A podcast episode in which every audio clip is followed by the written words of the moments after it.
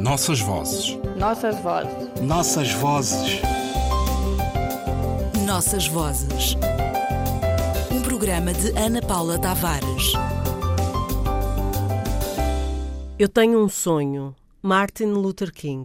Era janeiro e ninguém sabia ainda, mas o sonho começava em Atlanta, nos Estados Unidos da América, com o nascimento do homem que queria mudar o mundo pelo entendimento entre as pessoas, tornando-as capazes de pôr em evidência as suas qualidades essenciais e dessa maneira ultrapassar a opressão que vinha de um antigamente de terror, a escravatura, a guerra, a fome e a desigualdade.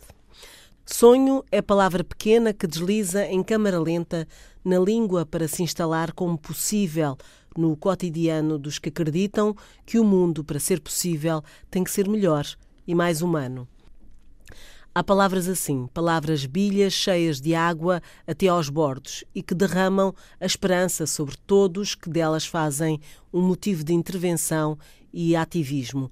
A palavra parece simples e nos dicionários antigos surge logo a seguir a sonho, condado do antigo reino do Congo, na foz do Zaire, margem esquerda.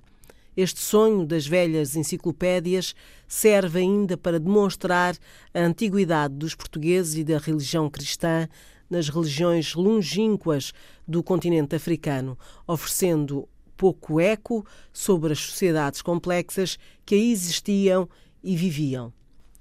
O outro sonho é substantivo masculino e refere-se a um conjunto de ideias e de imagens que se apresentam ao espírito durante o sono. Aqui, o sono é tratado como simulacro da morte e o sonho como simulacro da vida.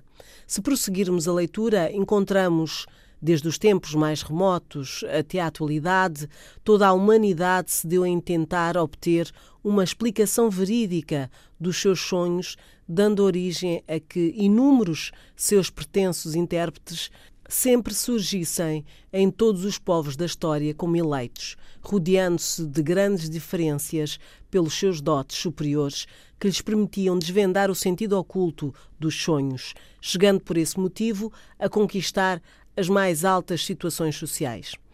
Na caldeia, atentem nesta também antiga palavra e lembrem Iraque, Síria, etc., a explicação dos sonhos constituía um dom divino e uma alta ciência, só conhecida de alguns iniciados, na crença de que os sonhos, relacionando-se com a vida real, permitiam a esses sábios explicar aos homens o bem e o mal que os esperava, dando-lhes possibilidade de uma vida melhor. Antigos sábios árabes, continuam os velhos dicionários, diziam: os sonhos embarcaram um dia com o seu pai, o sono rumo a uma ilha encantada, onde os esperava uma vida de delícias. Mas seu pai, tendo deixado que eles pudessem dormir durante a viagem, ofendeu gravemente o Senhor das Tempestades, que, por vingança, fez mudar o rumo à embarcação, fustigando-a severamente com ventos enfurecidos e forçando assim o sono com seus filhos, os sonhos, a arribar a uma ilha deserta.